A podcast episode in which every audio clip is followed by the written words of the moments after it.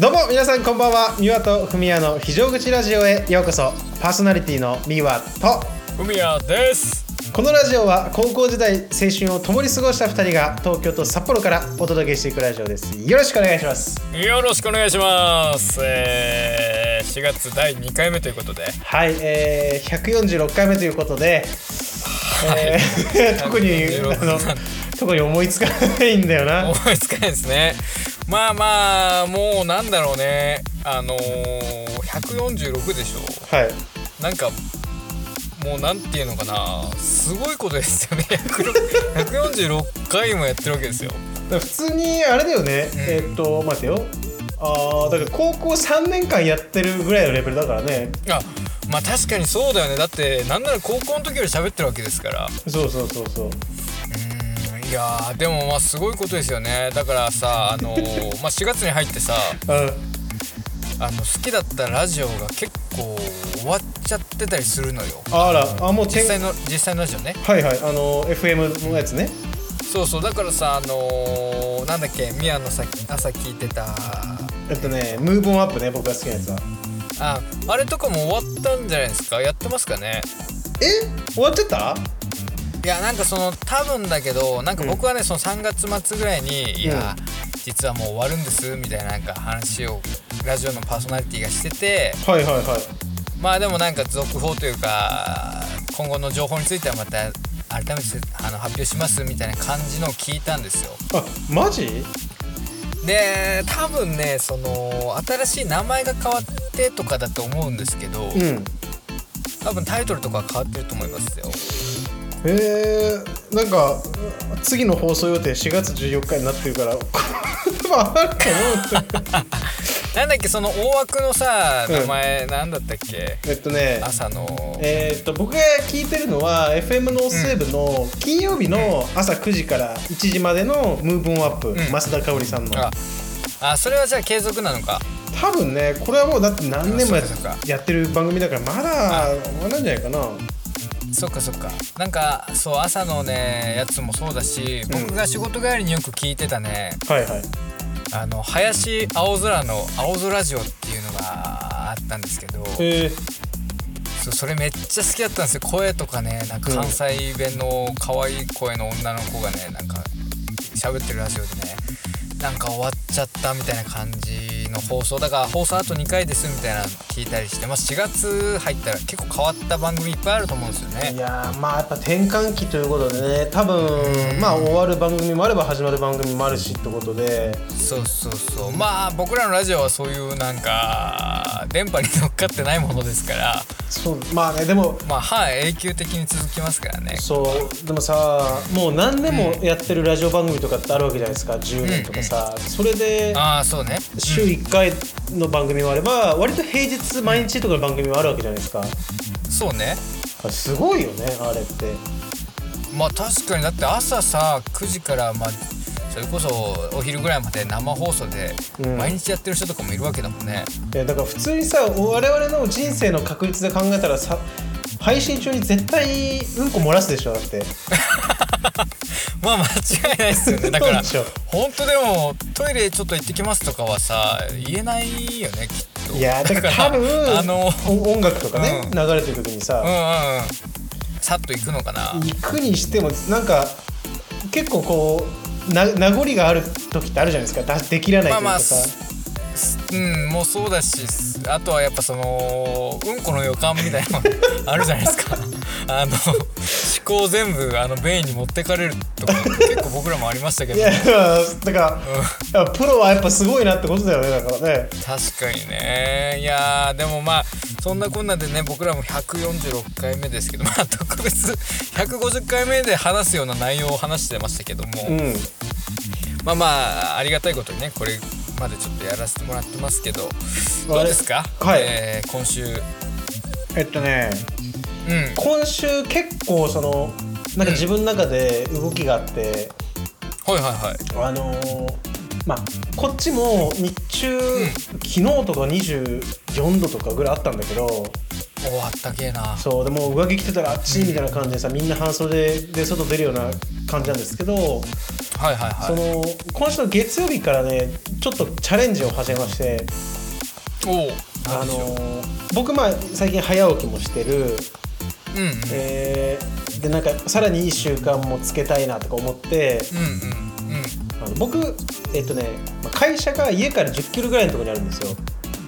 ああ1 0キロったらまあ結構遠いか。そう車なかったら結構遠いレベルだけど、うん。でで、まあ、僕は別に毎日出勤しないから週2とかぐらいであのそれ以外は家で仕事をしたり、まあ、他の場所に行って、ね、外でやることがあったりするから行くんだけど、うんただこの、えーいわゆるオフィスに向かうこの1 0キロを普段は電車で、えー、だいたい徒歩も入れて片道50分から1時間ぐらいかけて行くんですよ。まあ結構だね。通勤時間にしたらまあ長めの方な気がするよな。そう。で往復2時間で、うん。これがさ、えーまあもう慣れちゃってるからいいにしてもなんか、無駄無駄ではないけどその結局電車乗ってもさスマホいじっちゃったりとかぼーっとしちゃったりしてさなんか微妙な時間だなと思って、うんうんで考えたんだけどこの家 Google マップでさ見たの地図を。はいはい改めて。そう家から会社までの道をね。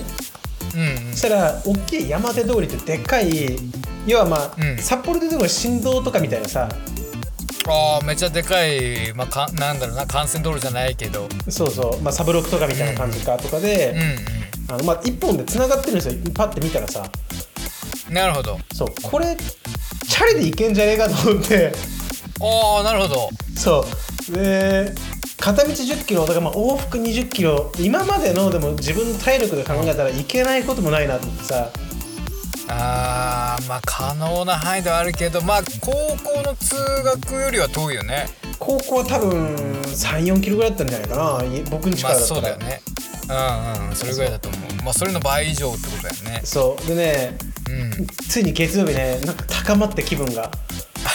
はいはいはい。自転車で行ったんですよ。うん。でこれがね結構ねなんか良くてめっちゃしんどいし疲れるんだけどそのずっとまあなんていうのかな歩行者と自転車の道が基本分かれてるから走りやすいし。うんああなるほど。だから車道でちょっとヒヤヒヤしながら走るみたいな感じではないんだ。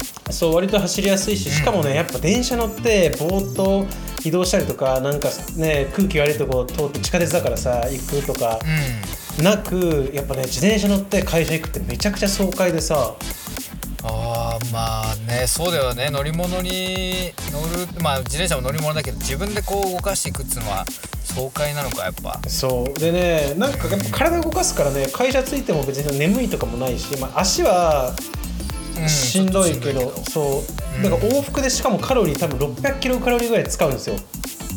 あーまあ結構な運動量だよねそれで言ったら。そうだこれがね自分だから結構熱い習慣になりそうで今日もう行ってきたんですよ 自転車で、はいはいはい、あなるほどね。今日は2回目ということで。そう。昨日はあのちょっと外に行く仕事だったからあの行かなかったんですけど、今日はもう自転車でオフィス行ってでね帰り道途中中間地点にジムがあるからそこでジム行って帰ってたんだけどだから今日往復2 0キロプラスジムも行ってめちゃくちゃ体使ったのよ。いや健康体ですね。であ時間で言ったらどれぐらいなんですか？片道。えっとね片道大体40分ぐらいですね、あそしたらそっちの方が早い時もあるぐらいかな。そう止まらずねうん。バーって行けば大体40分前後ぐらいで着くんで電車とかで行くよりもあー。10分20分ぐらい早くてしかもまあまあまあ行く日によっては交通費も別に節約になるしさ。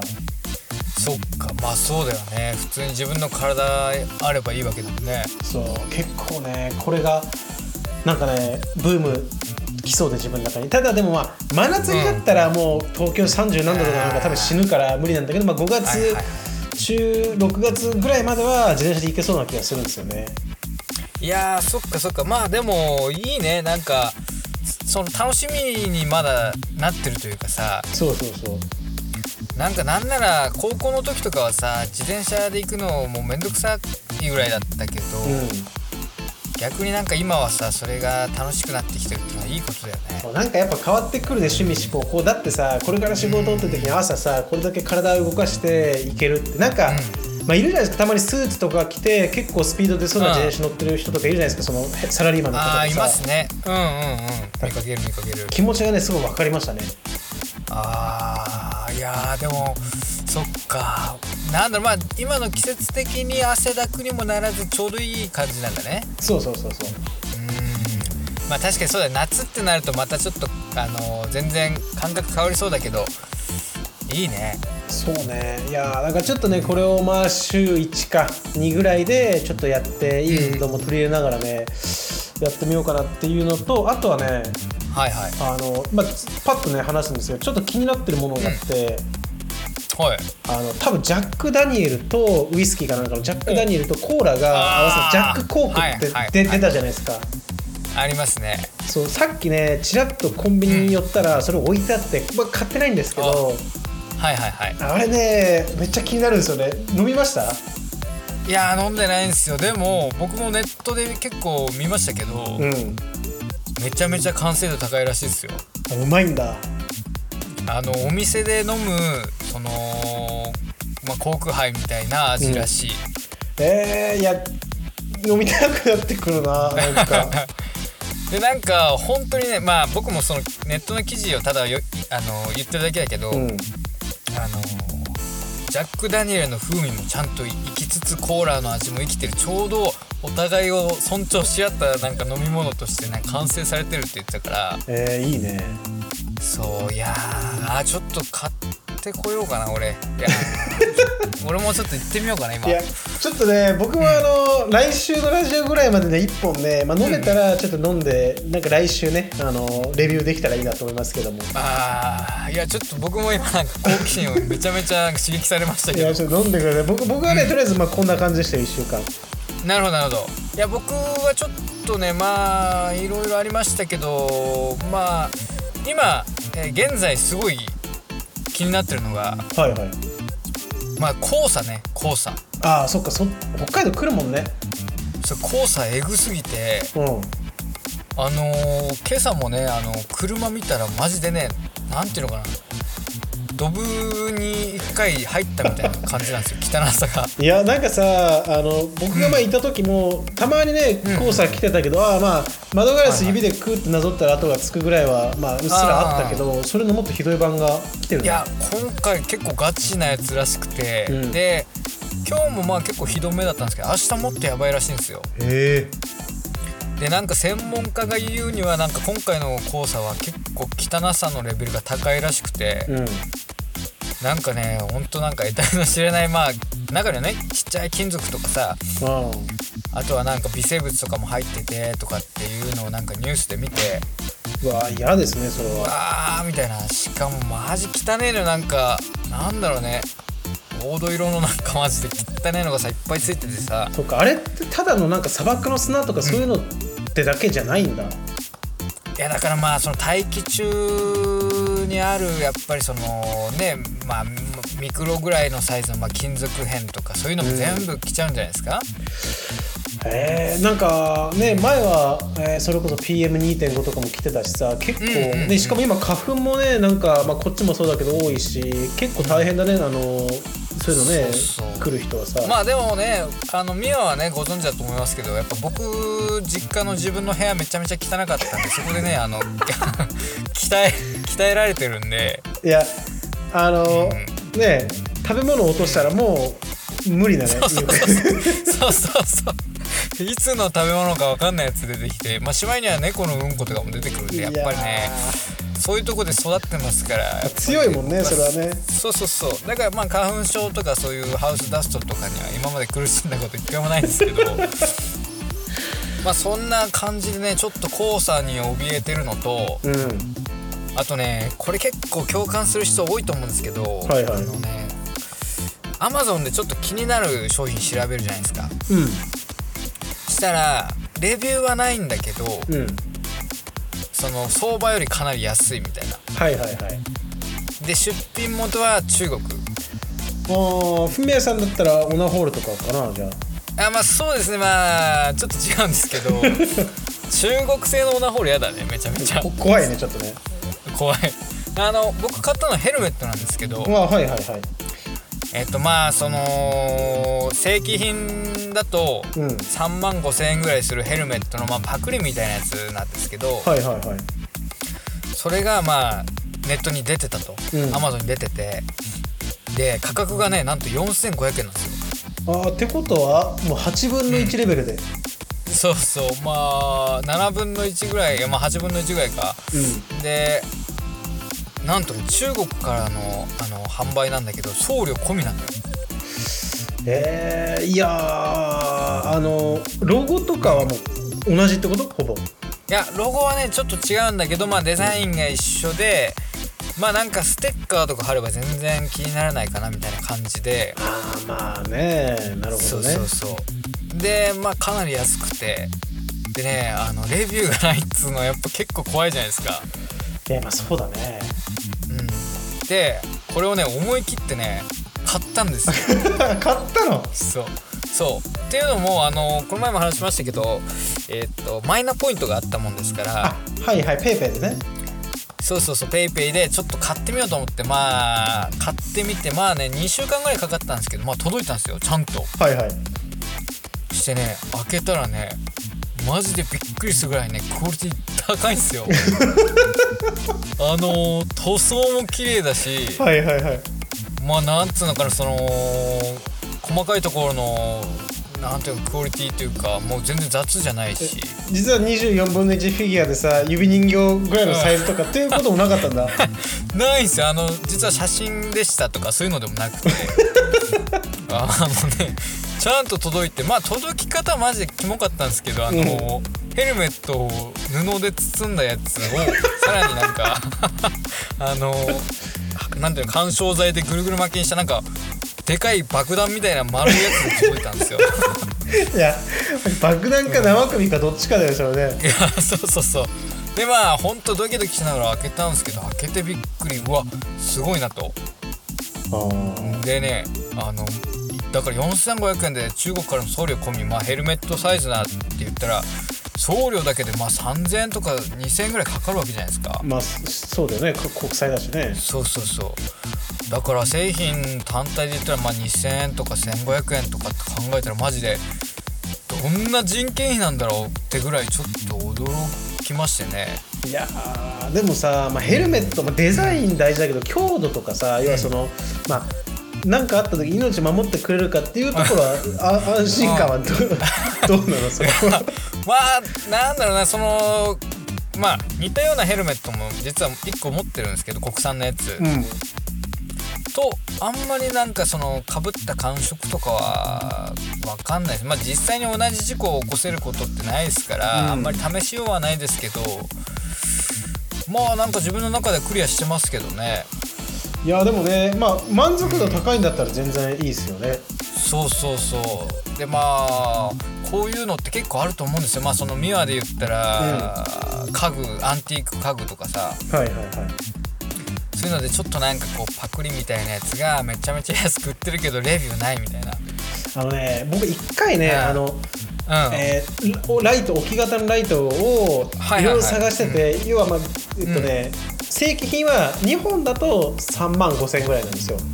ああまあ本当さっきの俺が言ったヘルメットと同じぐらいの感じだね。で結構いいやつで、で、うん。えー海外の、えーどこだったかな北欧かなんかのネットショップだと、うん。まあ、それは正規品でさらに安くて2万円くらいで買えるんですよ、ああまあまあまあ。でも安いよね。そう。でこれはまあ本物買えるとこだからあのいいんですけど、うん。さらになんか安い、なんか1万しないぐらいで買えるネットショップ一回見つかったことがあって僕インスタの広告に流れてきたんですよ、ああまあ調べてると出てきますからね。そう。で、うん。形もデザインも全く同じなんですけど商品名だけが なんかどうやらその正規品の商品名をかすらないようになんかうまいこと変えてるんですよちょっと。ああまあだからちょっとうん本当は良くないけどまあそういうふうにちょっと回避してるじゃないけどね。そう。でね僕はねうん。これでもいいかもなと思ったんですけど、まあ、結局その正規品のものをね、手に入れることにしたんですけどそのあの、うんうん。えー2万円ぐらいの方ねしたんですけどうん。だからまあ謎だよねそこら辺ってねやっぱね。いやーだから本当にさち買って製品が送られてくるかどうかも怪しいし、うんあーねすんげえクオリティの低いものが届くかもわかんないからまあほんと賭けだよね。特にさインスタの広告ってなんかちょっと気になるもん出てくるからさすげえ腹立つよね。いやそうだね。しちょっと一回興味示すとずっと出てくるからさ。いやそうそうそう。いやでもねちょっとなんかあのーなんていうのかな。まあちょっと面白い半分で買ったみたいなとこもあったんですけど、いややってみるもんだなと思いましたねいやねだからそのね、えっ、とまあいろいろと見て、えー吟味して買ってみて、その成功したと、うん。達成感があったんじゃないですかそうそうそう。やっぱりそこには。あった。そう。上手ですね。あの 今回のテーマなんですけど、はい。まあ生きてきて一番達成感のあった出来事。はいはいはいはい。やっぱりいろいろあったと思うんですよ。生きてきて、でまあ僕でもそのヘルメットかなり上位に入るんじゃないかってぐらい あの達成感ありましたけど。いやダメだね。あのマイナポイントじゃなくてやっぱ現金を使ってやっぱりその、あー。命かけるそうね。となったらまたちょっとさ、一段階上がるじゃないですか。そうだね。あのその時の記憶としてはかなり濃いものにななりますけど。まあ僕はマイナポイントねあのアホみたいにダラダラやつはもらえなかったんで今フミヤさんがねそのマイナポイント分損してほしいなって本当思いますけどね そういう願いが今ひしひしと伝わってきてますけど。いや冗談ですけどね。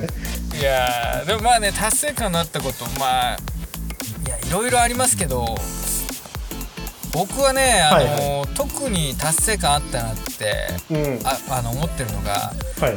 えーまあ、高校の時の部活うん。で、えー吹奏楽だったわけですけども、うん。まあ高校で初めて触る楽器で、まあ、高高校3年間みっちりやってね。はいはい。3年間、え3年生の時の、まあ、最後のコンクールで、うん。まあ、金賞を取ったんですよね。うん。でまあその吹奏楽のコンクールってまあダメ金とかって呼ばれたのがあってはいはい。金賞だけど、えー全土に行けないみたいな。ああなるほどね。そう。で全土に行けるのは3校だけなんですよああじゃあその金賞の中でも一応順位はあるんだ。そうそうそう。であのーまあ残念ながらね僕らはその内訳で言ったら4位だったんですよね。あ結構ギリ切ないねそれね。そうそう。だけどあのーまあ言っちゃえばめちゃめちゃ弱小吹奏楽部だったんだけど、うなんかねみんなだから高校から始めた人たちがほとんどの中でんうん。みんなでなんかやってそこまでいけたっていうなんかねすげえ達成感あったんですよ。あそれはあれだね。なんかあの正統派というかさ。そうそうそうそう。でなんかまあゆ漫画とかだったらねそれで3位に入って全土みたいな感じでうん。いくと思うけど、やっぱ人生ってのはそんな甘くなくてさ、うまあダメだったんだけどなんかまあ悔しくて泣いてるチームメイトもまあもちろんいましたけどなんか僕はね逆に晴れやかにこう引退できたというか。ああいいね。かっこいいね。うん。まあぶっちゃけちょっと練習なくなるの嬉しいみたいな気持ちもあったと思うんですけど。ぶ部活結構きついからね。まあね。そうそうそう。だけどまあ本当にねあのーなんだろう。僕その自分の楽器先輩いなかったんですよ。うんだからまあほほぼ独学じゃないけどそういうセミナーとか行って先生に教わったりとかで勉強してそこまでいけたっていうねやっぱ達成感ありましたね。そんな感じでしたね。結構なんか青春だよねその達成感はね。そうだね。だからだいぶ根強く自分のなんかこうだから履歴書とか今書けって言われたら多分それ書くかもしれないね。ああいやまあいい経験だよねそれねそうそうそう。まあそれ以降はまあ国家試験受けたりとかであの、うん、受かりましたけどなんかやっぱその達成感を超えてこない感じしますね。なるほどね。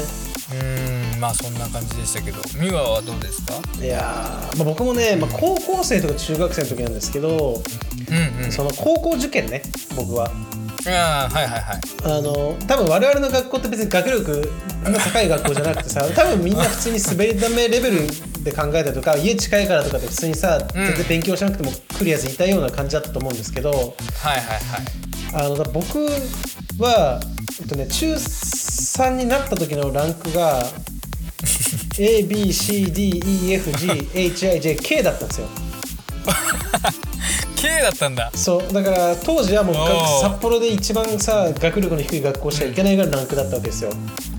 あーえー K だったのは俺初耳かもしれないな。そうあのなんかねもうなんていうかテストの時に寝てたりとかもうなんか要はもう別に勉強するしないっていうかもなんか、うんうん。やる気が全くななさすぎてそのあーだからまあやればできたかもしれないけどそもそもそのなんていうのかな評価してもらえるところにすら行ってなかった。そうそうゴミクソみたいな、なんかちょっとまあ いろんなね当時のうん。環境とか家庭環境とかもなんかその、、はい。ろんなことありましてですね、なんか人生の記録がなかったんですけど、はいはいはい、えーただ一応受験がまあ要は3年の時あるなってことを考えてうん。で最初その志望校ってさ確か何回か聞かれるんですよタイミングに分けてああまあそっか進路面談みたいなやつがあるもんね。そう。で僕が適当に一番そのね、誰でも入れるってやつでなんかいわゆる白陵って学校が今もあんのか分かんないですけ その名前を書いて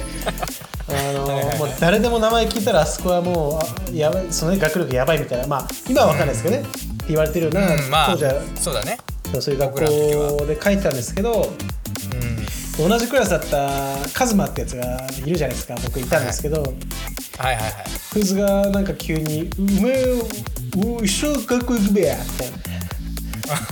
言って。られてますけど言ってきてなんか僕のあの志望校のとこ勝手に書き換えて我々が行った学校の名前書いたんですよああなるほど。なんか青春の一コマだね。そうピュンって書かれてなんか僕はもう、まあ俺もどこでもいいかんですねみたいな。さあなんかもうはいはい落ちたら落ちたでまあやるわみたいな気持ちで。まあ、ね、出したんですよね。学校に出したんですけど、あうん。でなんか結局でもそれをか書いてあそこを目指さなきゃってなった瞬間、気持ちがガッと切り替わってはいはいはいはい。そう。でそこの学校は、えっとね、僕の時のランクから言うと3つ上ぐらいのランクだったんで、えーっと待ってよ。どれぐらい？だえ G とか H ぐらいか？えーそうだ。ABCDGH、そうだね。H とか I ぐらいだったかな確か、あああ H, H だね。ABCDH ABCDG、うん。H か。え G か H ぐらいだったっけ、うんあーまあ確か俺の時は G とかまあ H まあ G ぐらいかなって言われてたけどね。そう G ぐらいでしょ？でそれぐらいでだから ABCDFG で HIJK なんで僕4つ下ぐらいだったんですよランクがあーまあまあだいぶあるよね。そうでこれはうん。なんか書くって決めた書いていくって、まあ、一応決めたからにはガチらなきゃなと思って。ああああでそこからもう親に頼み込んで一番安い塾。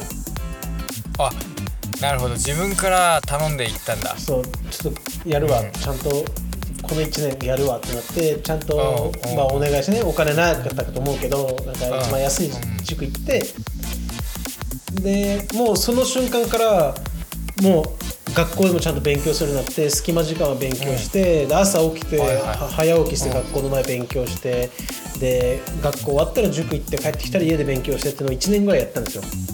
あすごいね。本当ストイックにやったんだね。そうガチ勉強してしかももう中学校3年の勉強なんか3年間の勉強なんかもう本当一個も知らなかったところからやりだしたから。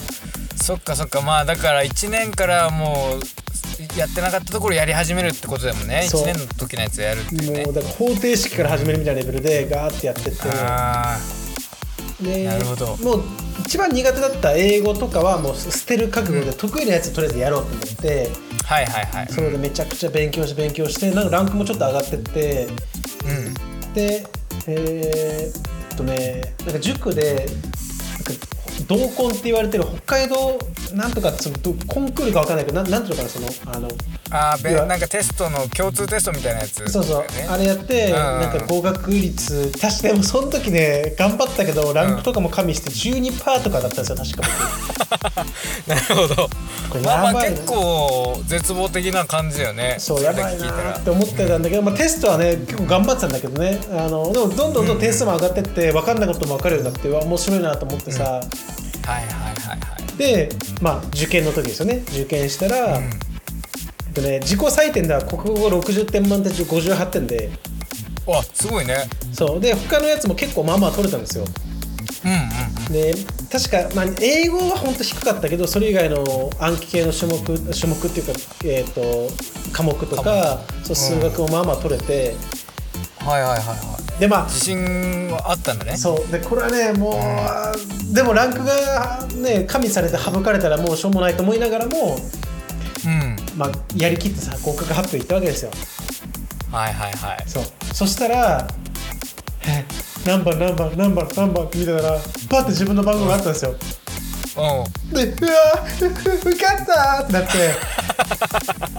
ん いやー結構すごいね。なんか俺全然そのストーリーを知らなかったからさ。なんか我々の高校にガチ勉強頑張ってくるやつはもいないと思うからさあれなんですけど。ああいや。うんうんうん。でもすごいね。らその勢いで3年間勉強したらもっといい時行けたと思うんだけども。うんまあまあね。まあそんなのね後の祭りで。ただその時に僕が発表行って僕が受かったけど横にいたその僕の死亡ね死亡の紙に死亡校を勝手に書いた友人は落ちたんですよ。あれ？あの子じゃないってこと？いや違う。それそれと一回落ちたんですよそこで。ああそうなんだ。で「ああ、はいはい。ななんで俺の番号ないの?」とかって一人で言ってるんですよ はいはいはい。まあそうだよね。で落ちて、まあ、僕は自分が受かったからもうそれどころじゃなくてさもうお前はもうあの私立の方で頑張れよみたいな。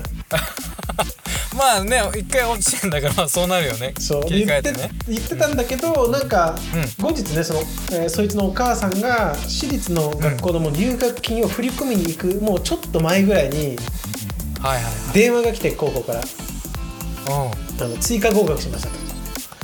いやーそれ結構でもすごい話だね。そう追加合格だったんだ。そうそいつはもうなんか多分ね他で辞退した人がいたりとかのとこで、あのーうんうん追加合格できてそうだ結局同じね。なるほ学校行ったんだけど僕はねまあそれだったね一番達成感。いやーすごいな。でもでも本当その努力が実を結んだというかさうんまあその1年間マジでみっちり勉強して普通にそれでまあ落ちちゃってたりしたらミワはなんかほんとあれ狂ってたんだろうなって今思っちゃいましたもんね。まあそうね。だから僕は当時面接のプロって勝手に言われてました。別に面接で合格したわけじゃないんですけどなんかその、はいはいはい。みんなからしたらさそのランクとかでいけるのが不思議って言われてなんか面接が良かったんじゃないかと言われたけどもうん。実はテストも良かったと。そう。あとね1個ねもうねパッと話しちゃいますけど余談でもう1個だけ達成感をね覚えてるものがありまして、はいはい。高校2年だか3年の時にうん。えっとねそれこそ僕とその、えー追加合格したカズマってやつとはいはいはい。あともう一人我々の友人でカマって言ったじゃないですか。ああカマね。もうね実名出しちゃうのもあれなんですけどまあそういううん。仲いい3人である日突然俺らオナキンしねえかみたいな まあまあまああるよねその思春期だったら。まあ、思春期に限らずだけど、うん。高校の時なんてさもう全員がさ性欲爆発しててさまあそうだね。もうチンコに脳みそついてるみたいな時期に はいはいはい。もうオナキン頑張るぞってなったんですよ。ああでもすごいね。そう。でなんか3人で、らあのメールの共通のなんていうのその当時さ一斉送信とかあったじゃないですか。あああったあったあった。うん。なんかあれでいわゆるグループみたいのを作って そうだね。まあ LINE なかったからねあの時は。そう。でガラケーのメールでなんか今日はオナキン完了みたいな。やってやっててもう5日とか超えたあたりではいはい。なんかもうマジでもうやばいんですよ。全員がもう早く出したくてたまらないでもうもう僕もなんかうつ伏せになっただけでいきそうなぐらいのさ ああれだったんですよ。でうん。うん。で6日目ぐらいでまずえーっとねカマだったかどっちかがなんかあの何時何分射射精完了って我々もう抜いてしまったら射精完了プラスその時に使ったおかずの名前を送らなきゃいけなかったんですよ。なるほどなるほど。まあ恥ずかしいけどまあ背に腹を変えられなかったんだね。そう。でなんか射精完了何々みたいなのが来てはいはい。でそのつい決まったかと。そうで1人目が脱落したらほどなくしてあのそのカカズマもねた立て続けになんか何時何分射精完了そのおかずの名前がおかずと。そうなんかなんとかかんとかのなんか超絶グラインドなんとかみたいななんかはいはいはい。うん。送られてきてはいはいはい。で僕はもうじゃあ今日だけ頑張ればもううん。要は勝てると。勝てると。うん思って結局そのその日はなんとか耐えてはい。翌日射精完了したっていうねそれ一番達成感あるじゃないですか。それでなんか確か僕1週間ぐらいその当時もう性欲が爆発した時にうん。1週間達成してそれは今でもやっぱねなんか受験より刻まれてるね胸にね。あー。いやでもそれゴールはどこだったとかないんだ？そのみんなで競い合うのがその種目のなんていうのかなルールみたいな感じだったんだ。そうまあ行けるとこまで行ってみようぜっていう感じですね。あー。あーなるほどね。でもね僕人生でオナキンって実はしたことないから。はいはいはい。あーすごいね。すごいと思うわ。いやーでもねまあその時はねなんかいやーなんか青春だね。なんかいいな。うん。いやーいやーいいやいいエピソードですね。いやーもう本当僕はこんな感じでした。なるほど。いやでもねまだまだ達成感やっぱ達成感味わうとさ記憶に残るじゃないですか。そうね。そうやっぱねまあ良くも悪くもなんか失敗したこともそうだけど記憶に残るからなんかそういうトライを続けていきたいですね人生でこれからも。そうね我々ももうすぐねまあ文也さんはまだ来年だか。だから僕はもう今年ねね。30になりますんでまたねいい30代作れるように、えー頑張っていきたいなと思いますね。そうですね。いやー最後に面白い話聞けてよかったです本当に。いやーありがとうございました。いやー本当に。まあじゃあね今日はこんなところで。そうですねちょっとね話長くなっちゃいましたけれども、締めですかね。いえいえ。そうですね締めに入ろうかなと思います。はい。えー、では今日も最後まで聞いていただきありがとうございました。明日からまた1週間頑張りましょう。皆様にとっていい1週間になりますようにお送りいたしましたのはミワとふみやでした。それでは皆様おやすみ。なさい。また来週